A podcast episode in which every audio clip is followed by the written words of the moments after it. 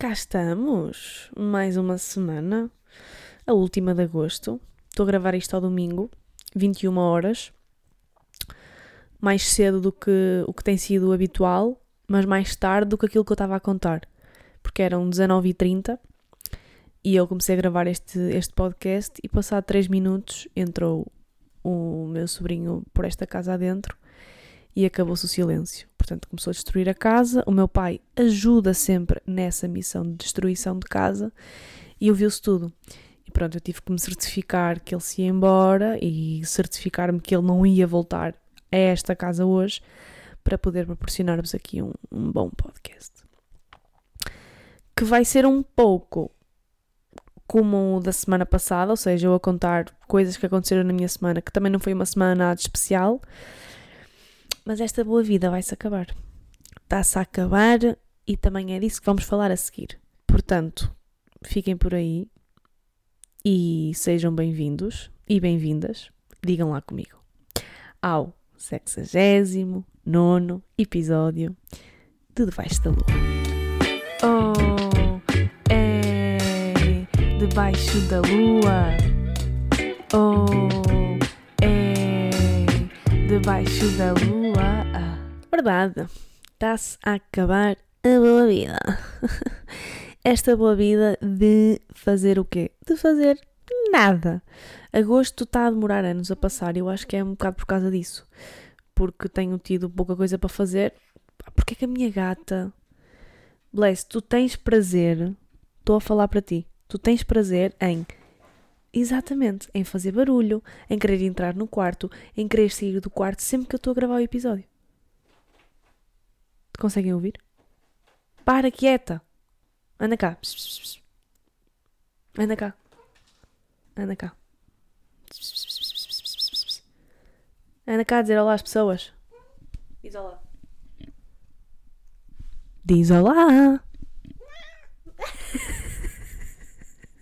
Fofa. Vou ter muitas saudades dela.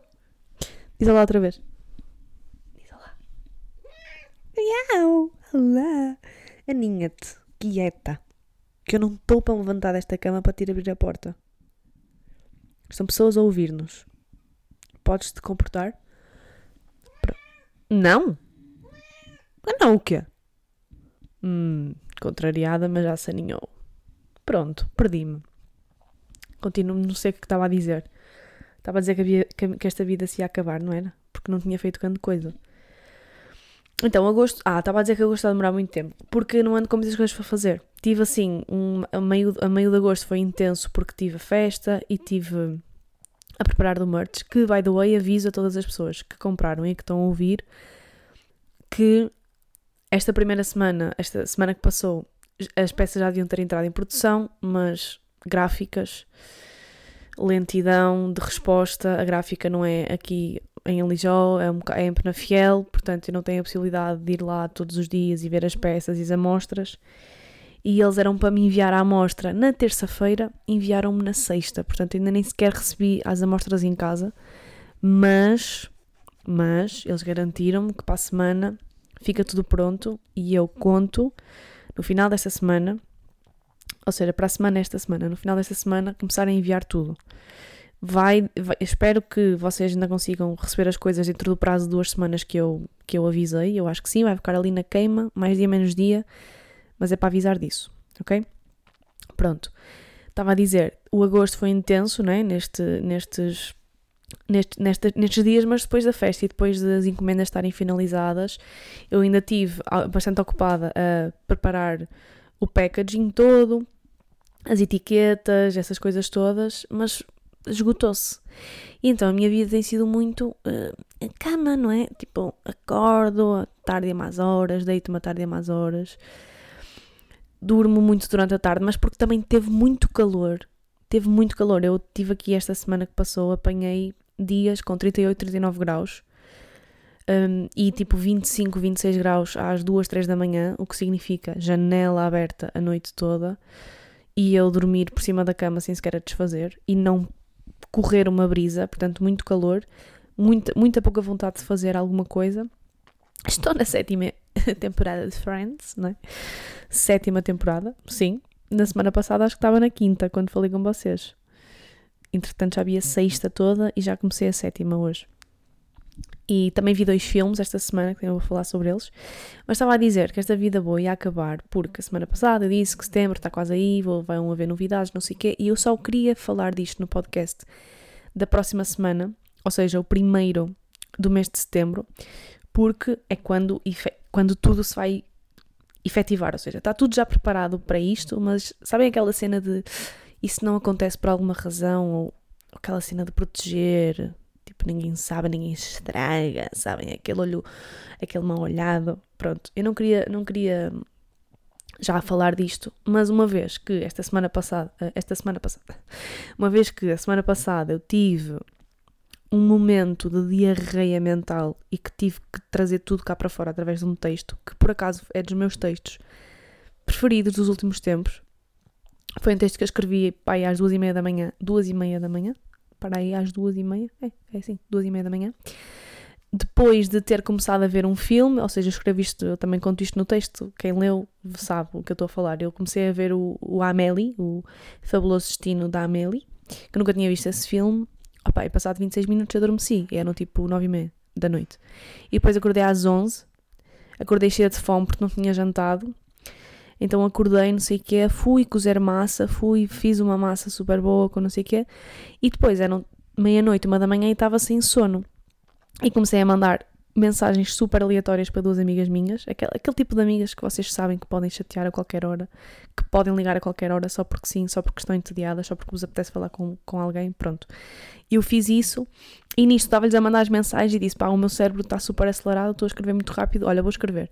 E pronto, escrevi tudo o que estava na minha cabeça naquele, naquela altura e foi assim um texto que eu gostei muito de, de escrever. E acabei por contar no texto que, que vou voltar para o Porto. Passados dois aninhos, estou de volta ao Porto, ou melhor, vou voltar ao Porto.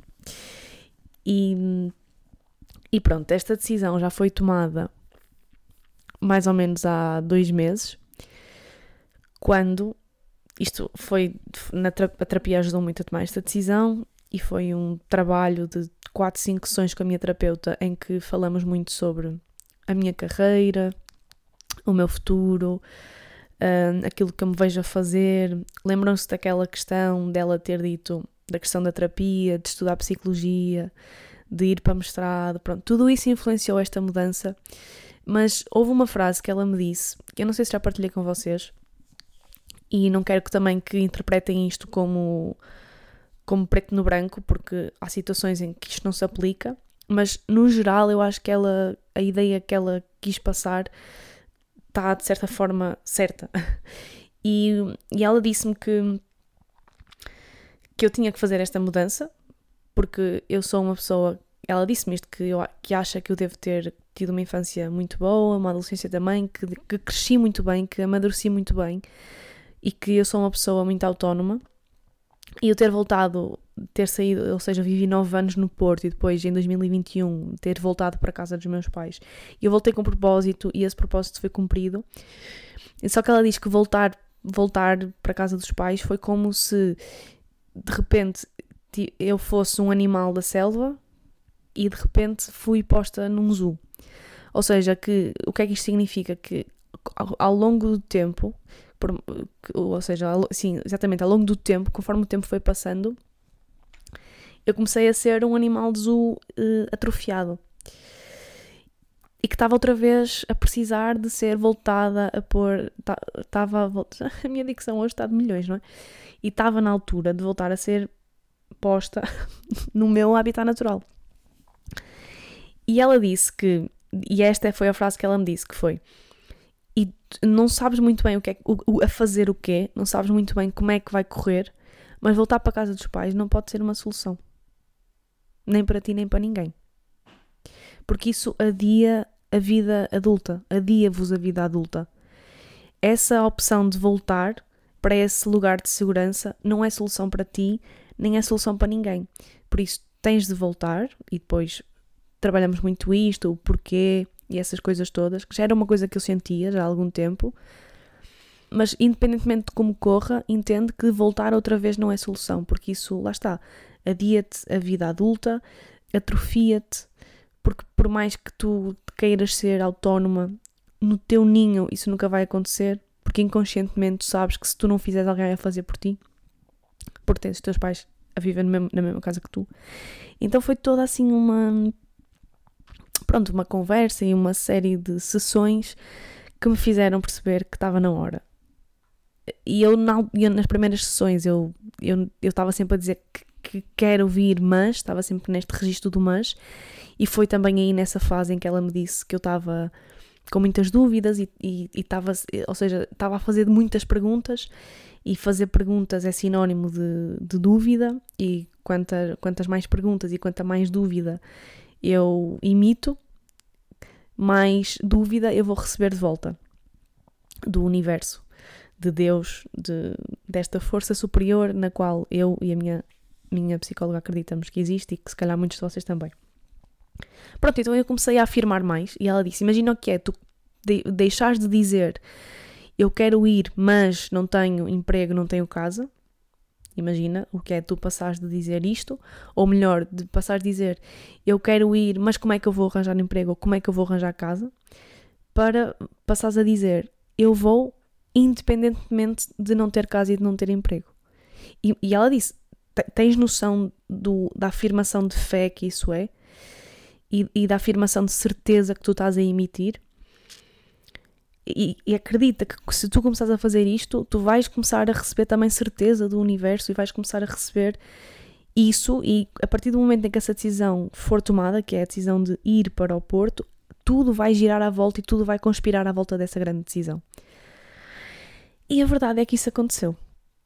Então, eu, sem trabalho ainda, sem nada planeado, decidi começar a ver casas e no final de julho arranjei um quarto Curiosamente, na rua acima onde eu vivi durante 5 anos, 5 ou 6 anos, durante os meus 4 anos de faculdade, ou seja, o primeiro ano não, mas depois os, o segundo, terceiro, quarto e quinto ano de faculdade e depois mais um ano. Não, não vivi, não vivi, não vivi, outro ano já não vivi lá. Ou seja, durante 4 anos, ou seja, vou viver na rua de cima, um bairro e uma zona super familiar para mim.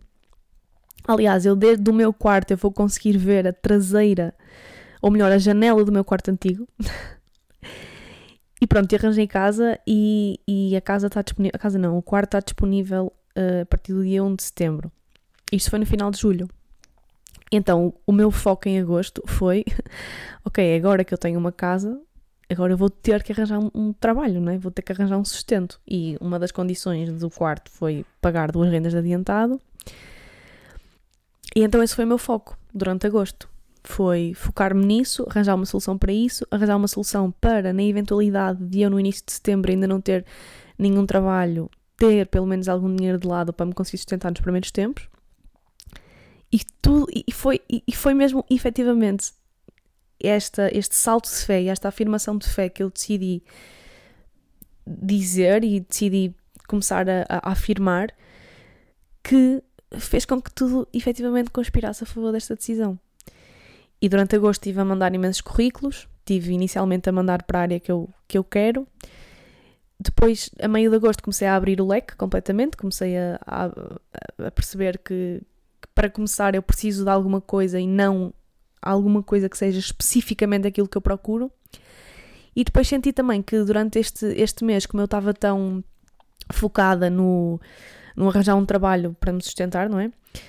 Que me, que me esquecia um bocadinho da, do, do principal ou do primeiro passo para eu começar a acreditar que o meu regresso ao Porto era possível e fazia sentido.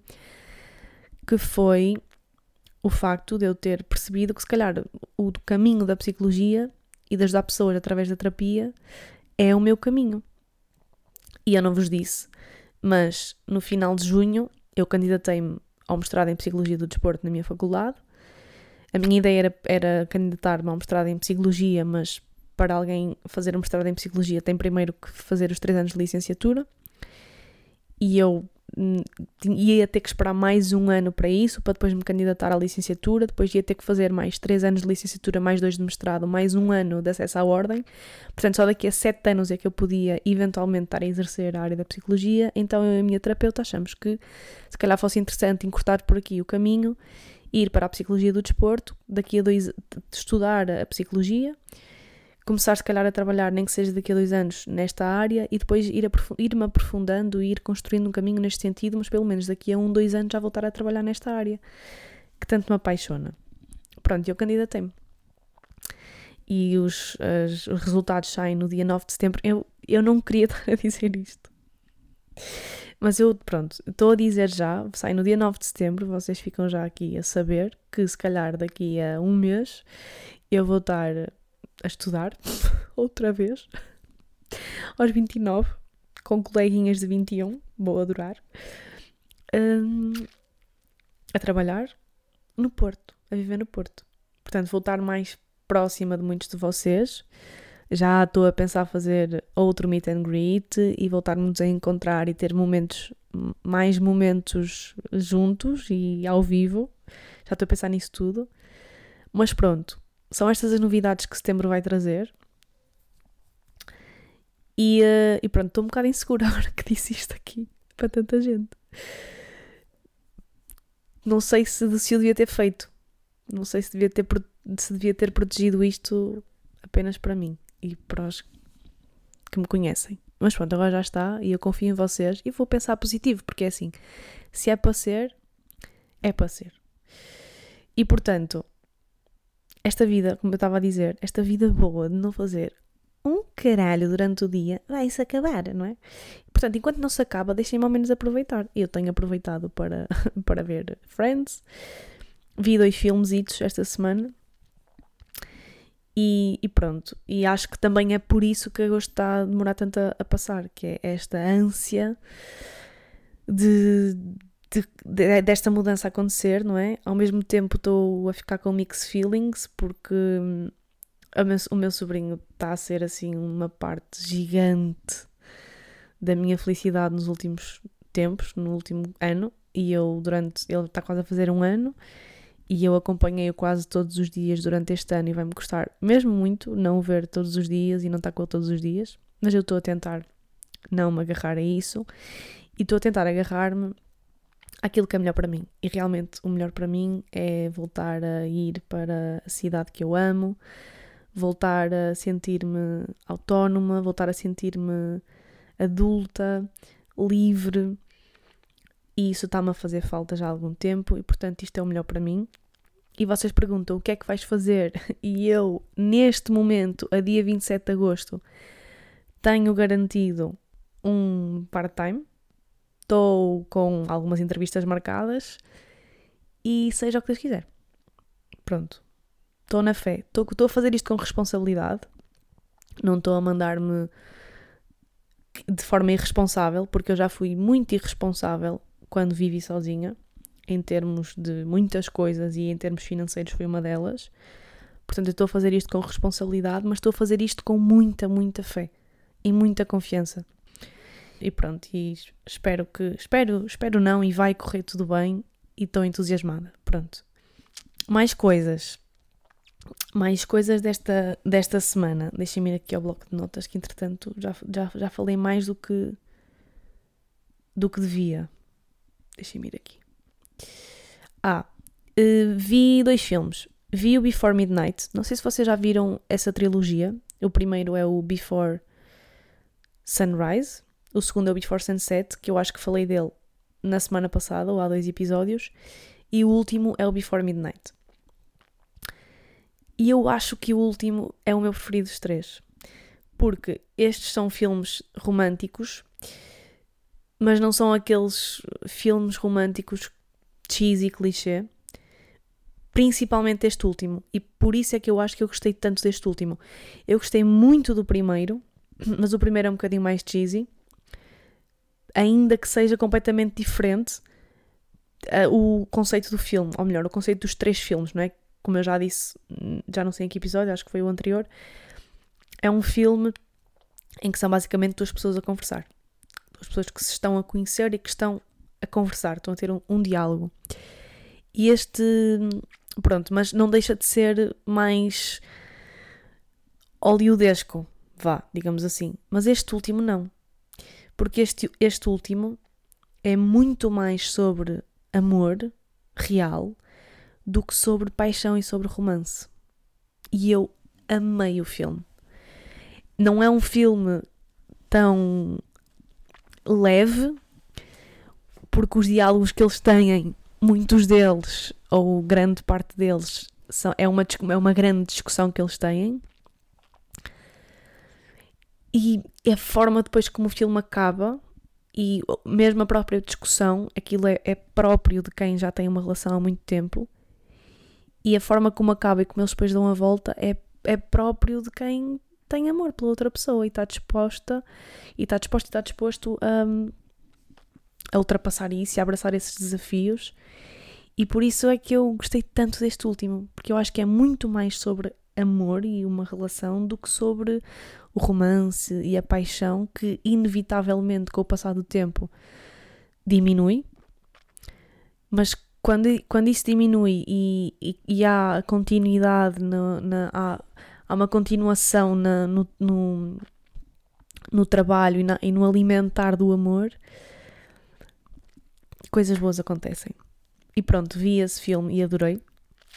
Aconselho imenso a vocês verem os três. Não comecem, comecem pelo primeiro, se ainda não viram, que é para. porque eles estão relacionados. E depois, ontem à noite, também queria ver um filme e disse assim: Ó, oh, vou acabar o, o da Amélie. E não, não acabei. Já, acho que já passou. Naquele dia estava com vontade, mas acho que não me apeteceu. Então andei às voltas, às voltas, às voltas e voltei a ver um dos meus filmes preferidos de sempre, que é o The Worst Person in the World. E eu acho que também fui ver porque, por causa desta mudança que está prestes a acontecer na minha vida, muito relacionado com a minha carreira também, com a parte profissional, com a parte pessoal. Um, e então, e, e, o filme é, é absolutamente incrível e fala em, em todos estes parâmetros, ou seja, o filme é dividido em 12 capítulos e muitos destes capítulos, eu acho que eu, eu, eu olho para aquele filme identifico-me quase a 100% com a personagem. Então voltei a ver e o filme é. Voltei a dizer: foda-se, que filmaço! Que filmaço! É mesmo um, é um filme de 2021, acho que é um reflexo muito grande daquilo que é a minha geração dos desafios que nós passamos e desafios profissionais, desafios de gestão de expectativas, desafios de relações, desafios de, de valorização daquilo que é mais importante. Pá, acho que é, é mesmo um filme que a mim na altura em que eu vi bateu-me e eu vi o filme duas vezes, eu vi, eu vi porque eu lembro-me de ter visto o filme e ter adormecido várias vezes ao longo do filme e depois de ter visto outra vez tudo de início, portanto eu acabei por ver o filme duas vezes. Esta é a terceira vez que o vi e já havia coisas que eu não me lembrava e voltei a relembrar. Acho que estou num sítio diferente desde a última vez que o vi. Acho que estou muito mais um, num lugar de, de, paz e de tranquilidade relativamente um, à minha parte profissional principalmente. E isto comparado com o que estava quando vi o filme, pai, há um, um, ano, acho eu, ou nem sei se ainda foi este ano, mas bateu-me na mesma. O filme é, pá, a fotografia do filme é bonito, é bonita, é incrível, pá, tu, a estética do filme, uh, os diálogos, é tudo muito bonito. E portanto eu aconselho muito a vocês verem tanto o Before Midnight como o The Worst Person in the World. Pronto. Mais coisas que eu também tenho aqui. Este episódio acho que vai ser rápido. Tenho aqui história do Fivelas. O que é que aconteceu ao Fivelas? O Fivelas é aquele gatinho que eu adotei durante dois meses. Lembram-se? Não sei se eu falei aqui disto, se eu, se eu contei a história toda do gato aqui no podcast, mas se não contei, vou contar agora. No dia 6 de junho, como é que eu sei que foi no dia 6 de junho? Porque foi no dia de aniversário da minha madrinha. o namorado da minha irmã chegou aqui a casa com um gatinho. Ele tinha, ele na altura tinha pai um mês, não tinha mais do que isso, um mês, um mês e meio. Que tinha encontrado, ele estava a, a conduzir na estrada e viu o, um, um, gato no meio da estrada. E ele saiu do, do, do carro, na altura era até para o apanhar porque pensava que ele estava morto, porque ele estava cheio de sangue na boca e ele estava vivo. Então, o que é que ele fez? Pegou no gatinho, e trouxe-o aqui para casa. Levou-o ao veterinário O veterinário disse que ele auscultou, disse que ele estava bem, que o sangue na boca não sabia muito bem, podia ter sido uma pancada ou assim, mas que o gato estava, bom. Ele, nesse dia, espirrou assim um bocado de sangue e a ideia era, obviamente, que ele o resgatou e a ideia era ser a minha irmã e ele a ficarem com o gatinho lá em casa. Só que o gato é muito bebê e eles também tinham um bebê, ou seja, o Manuel nessa altura tinha 8 meses, estava a começar a gatinhar. Opa, e um gato bebê vê movimento e, e salta e quer brincar muito. E, e, este gato especificamente, para além de querer brincar muito, é extremamente carente de atenção. Ele quer muita atenção. E quando ele veio aqui para casa, a minha irmã, no dia a seguir ou dois dias a seguir, foi passar o fim de semana. Portanto, os primeiros quatro ou cinco dias que ele, que ele, em que ele veio para o pé de nós, ficou aqui em minha casa. Mas a intenção nunca foi que ele ficasse aqui para sempre. Foi que ele ficasse durante esses dias e depois a minha irmã, como eu disse, levava para casa. O que é que aconteceu? Eu tenho uma gata que, inclusivamente, falou no início deste episódio. E eu nunca teria permitido que a, a, introdução do gato nesta casa fosse tivesse sido feita de forma tão drástica se eu soubesse que depois o gato ia ficar aqui tanto tempo. Mas a verdade é que ele acabou por ficar, porque a minha irmã, como eu disse, não se adaptou ao gato, o bebê também não, e sem soluções, o gato veio aqui outra vez para a minha casa. Pá, e a minha gata não conseguiu acolhê-lo. Eu, eu, sinceramente achei que ela ia, faz, ia fazê-lo porque ele era super pequeno e normalmente os gatos adultos têm ali uma, duas semanas de, de adaptação, mas depois acabam por adotar os gatos pequeninos, mas não foi o que aconteceu. E eu acho que a culpa foi minha e foi nossa porque a transição foi muito brusca. Pronto, e isto foi, isto foi, esta, esta transição foi tão brusca que, para além de eles não se darem, porque como eu disse, ele era muito carente e queria muito brincar, então ele simplesmente não conhecia limites e saltava, tipo, a minha gata estava tranquila e ele ia a correr e saltava-lhe mesmo para o lombo, pá, ela passava-se e andavam à bulha e a minha gata passou a isolar-se imenso sempre no meu quarto, Estava sempre no meu quarto, sempre na minha cama, dormia praticamente o dia todo. Até já tinha medo de ir à caixinha de areia. Começou a fazer xixi no poliva do quarto dos meus pais, na casa de banho. Precisamente por causa disso. Pronto, então nós percebemos que não era uma solução a longo prazo o gatinho estar aqui, por causa da minha gata. E os meus padrinhos têm uma casa muito grande, com um jardim gigante, com piscina, portanto, o paraíso de qualquer gato. E eles disseram que depois, de, então, depois das férias deles, das férias grandes deles, que eles ficavam com o gato. E assim foi. Eles foram de férias na primeira ou segunda semana de agosto e depois de ter passado aqui a festa, o gatito foi então lá para casa primeiros dias ele, de adaptação, ele adaptou-se logo, ou seja, não, não, há, não há muito que adaptar porque a casa é mesmo grande e é o paraíso do gato, dos gatos, portanto ele no dia a seguir andava lá todo contente, a subir às árvores e não sei o quê. Eles mantiveram-no durante, dentro de casa, ou seja, a comida a caixa de areia dentro de casa, mas durante o dia o gatinho andava livre.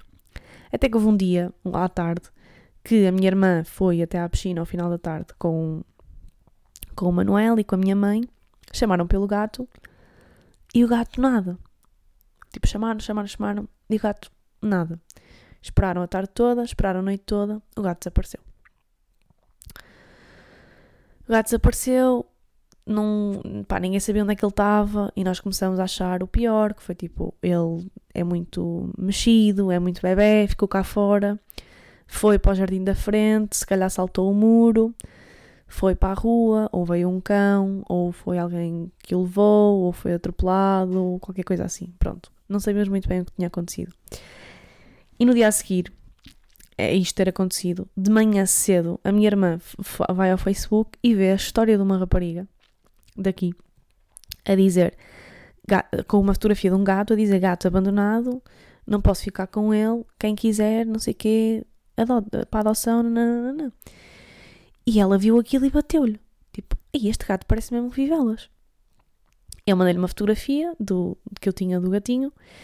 E ele, como é tipo um gato tigre, há muitos gatinhos assim. E ele na por cima é bebê, portanto, por exemplo, a minha gata é super fácil de saber que é ela, porque ela não há muitos gatos como ela. Mas ele, como, é, como era bebê, era um gato tigre, tipo como existem milhões de gatos tigres neste país, foi um bocado difícil de confirmar. Mas ainda assim nós tínhamos quase certeza que era ele, porque coincidiu com a altura em que ele desapareceu. Depois nós comparamos as duas fotografias e comparamos tipo uns risquinhos que ele tinha na testa, nos bigodes e não sei o quê, e nós tipo, ok, quase certeza que é ele. E ele tem chip. Portanto, era muito fácil de confirmar se era ele ou não. Então, nesse dia, nesse dia, depois, ou seja, a minha, a minha irmã viu esta história de manhã e nesse dia, durante a tarde, nós fomos ter com a rapariga que tinha o gatinho para confirmar uh, se era mesmo ele. E era. Era mesmo ele eu nem precisei, depois nós fomos à veterinária confirmar, mas foi só mesmo por descarte de consciência, porque eu tinha a certeza que era ele. Pelo miar, pelo pelo e porque ele tem uma característica que ele está sempre a espirrar. Tipo, ele não está constipado, mas ele está sempre a espirrar. Se calhar também é alérgico a alguma coisa como nós humanos somos. Então eu disse, o gato espirra. E ela, realmente ele está sempre a espirrar. Então pronto, é ele de certeza. E pronto, como é que isto aconteceu? Onde é que, eles, onde é que esta rapariga o encontrou? Ela disse que no dia anterior ou seja, no dia em que o gato tinha desaparecido, que ela viu um carro a abandonar o gato. Tipo, viu uma pessoa a tirar o gato de dentro do carro, a deixá-lo no meio da vila, ao pé das piscinas, e a bazar. E ela estava a sair das piscinas municipais com o marido e com os dois filhos e viu tudo. E o marido disse: Estão a abandonar um gato, tira fotografia à matrícula e liga já à GNR porque isto é crime público, abandonar um animal. E assim foi. Então, por isso é que ela disse na fotografia que o gato foi abandonado. Pronto, tirou, tirou a matrícula, eles, a GNR, entretanto, veio, tirou fotografias ao gato, não sei o quê, e foi apresentada uma queixa na GNR. E eles, com a matrícula, conseguiram localizar o dono do carro e, e, e, e ficaram lá com a queixa na, na GNR. Entretanto, eles andaram aqui pela vila a procurar o carro, o carro não era de cá, tipo, se fosse um carro conhecido de cá, toda a gente sabia é, quem era, porque isto é bem pequeno, toda a gente sabe o carro de toda a gente, mas o carro acho que tinha matrícula de Lisboa, portanto nós suspeitamos que são pessoas que estão aqui de férias ou assim. E quando nós fomos então buscar o gato, ele, o marido desta rapariga que, que viu tudo, disse que sim, que, que, tinha fotografias do carro e disse, opá, ainda sei a matrícula, e disse a matrícula. E eu decorei as, as primeiras duas letras e o, e o número. AD47, nunca mais vou esquecer. E nisto, estou eu a vir para casa com a minha irmã já com o gato e estamos a passar numa rua e está lá o carro. E este carro. E eu, está ali o carro das pessoas que abandonaram o Fivelas. Então o que é que nós fizemos? Ligamos estas pessoas e dissemos: Olhem, acho que, acho que está aqui o carro. E eles, ok, então vamos ligar à GNR e vamos dizer que se eles quiserem uh, tipo, tirar explicações com essas pessoas e avisá-las que eles têm uma queixa na GNR e que provavelmente este caso vai para o tribunal, que sabem onde, onde as encontrar. Pronto, e nisto fiquei eu, a minha irmã, fomos tratar do gatinho, pusemos o gatinho em casa da minha madrinha, não sei o quê, e nisto fomos, porque este carro estava estacionado em frente à casa da minha madrinha. Então nós tratamos do gato e fomos para o jardim fazer tipo uma espera às pessoas para ver se alguém vinha para o carro ou não e esperar também pela GNR que disseram que sim senhora, já avisamos os meus colegas, eles daqui a bocado estão aí para tirar esta história limpa, porque é muito estranho. Como é que, em primeiro lugar, estas pessoas pegaram no gato, em segundo lugar, o abandonaram e depois abandonaram o gato no meio da vila, num sítio eh, bastante movimentado, com pessoas a ver, e vazaram como se nada fosse. É muito estranho porque pegar num gato que não é deles para o abandonar não faz sentido. Abandonar um animal num sítio onde toda a gente vê, se querem abandonar um, um animal, não vão abandonar nestes, nestas condições. E portanto, nós, eu queria mesmo tirar isto a limpo, queria mesmo perceber o que é que aconteceu. Foi o gato que entrou no carro e eles só deram conta quando chegaram lá embaixo e deixaram o gato. Não sei. De qualquer das formas, eles não estiveram bem em abandonar o gato ali. Podiam ir à veterinária e tentar perceber, tentar encontrar um dono. Qualquer das formas, foi, foi errado o que eles fizeram. Mas a verdade é que nós tivemos uma hora e meia à espera, tanto da GNR como de pessoas, e ninguém apareceu. Portanto, esta história ficou um bocado assim. Nós não sabemos quem são estas pessoas. Estas pessoas provavelmente não sabem que têm uma queixa na GNR, vão ser surpreendidas quando a GNR disse que elas iam ser chamadas. E, e esta história continua por contar, por esclarecer. Eu só queria perceber que é que aconteceu. Pronto, de qualquer das formas, o gatinho foi encontrado, foi recuperado. Ficamos muito contentes. Ele tem uma história de vida do caraça já este gato. Qualquer dia já pode ir à Júlia contar a sua história de vida. E ele está neste momento em casa dos meus padrinhos, são e salvo, todo contente, na sua mansão, porque aquilo para um gato, não é? Quantidade de terra e de quintal que ele tem lá, ele está nas suas sete quintas. A minha gata melhorou imenso o comportamento, já anda pela casa toda outra vez, já nos faz companhia em todo lado, já come, já. Quer dizer, ela nunca deixou de comer, mas está muito mais tranquila, já vai à areia, já nunca mais voltou a fazer porcarias em lado nenhum. Isto também é um advisor para vocês que têm gatos, se os vossos gatinhos começarem a fazer xixi ou porcarias fora da caixa de areia, é porque eles alguma coisa está má e normalmente ou é tipo infecção urinária ou é stress, e neste caso foi stress.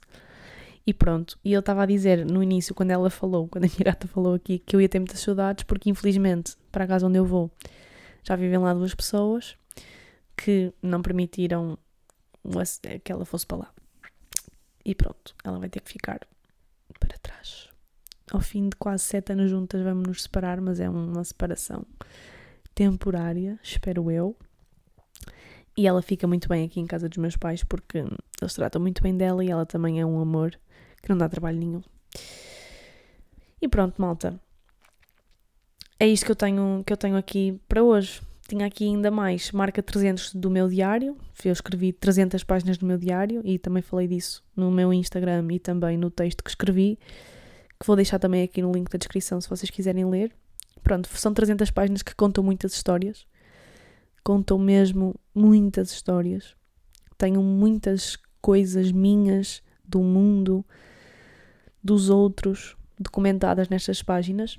Sabem aquela pergunta de se houvesse um incêndio em tua casa, qual é era a coisa que salvavas? E eu era a minha gata e os meus diários.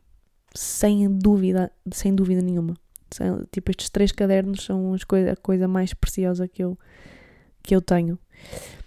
E também deixar-vos aqui uma playlist que eu fiz quando no início do mês de agosto, quando passei uns dias no Porto com uma amiga minha. Estávamos as duas um bocado na merda e decidimos fumar um e ouvir músicas de da nossa adolescência barra infância. Então eu disse, olha, amanhã, quando acordar, vou fazer uma playlist só com estes clássicos. E fiz. E a playlist chama-se MP3 porque eram mesmo estas, estas as músicas que eu tinha no meu MP3. E, e portanto vou também deixar-vos. Tenho ouvido bastante estas músicas. Tem sido uma boa companhia, portanto, se vocês também quiserem ouvir esta playlist, ela é pública, como acho que todas as minhas playlists, e portanto podem ouvir, usar e abusar. Malta, é isto que eu tenho para vocês esta semana. Para a semana já vou falar-vos do meu quarto no Porto, que tem uma varanda virada para o Porto Sol. Portanto, eu espero, se calhar até vou conseguir gravar, se tiver bom tempo, na minha varandinha virada para o Sol. E pronto, olhem, desejem-me sorte, protejam esta informação e mandem boas energias para que tudo conspire a favor disto. Para a semana, de certeza absoluta que já vou ter mais novidades e avanços nesta minha nova fase e vocês vêm comigo nela. Portanto, apertem os cintos de segurança, que esta próxima semana vai ser a última por aqui e vai e vai começar uma nova fase da minha vida que eu acredito que seja que vai ser uma fase desafiante mas bonita e pronto olhem obrigada por estarem aí por ouvirem por me permitirem ser tão vulnerável e tão verdadeira neste, neste espaço em que eu só ligo o microfone e falo do que me vem à cabeça e pronto. Às vezes acho que falo demais, como é o que foi o caso de hoje, porque, porque eu tenho medo de falar coisas que ainda não se concretizaram. É só por isso. Mas está-se bem, vai se concretizar de qualquer das formas. Portanto, olhem, obrigada por ouvirem. Obrigada pelo carinho. Deem estrelas. Partilhem. Ponham, ponham like. Não, estou a brincar. É isso. Tenham um bom setembro, um bom início de setembro um bom início, um bom final de trimestre. Um beijinho e até para a semana. Oh, é debaixo da lua. Oh, é debaixo da lua.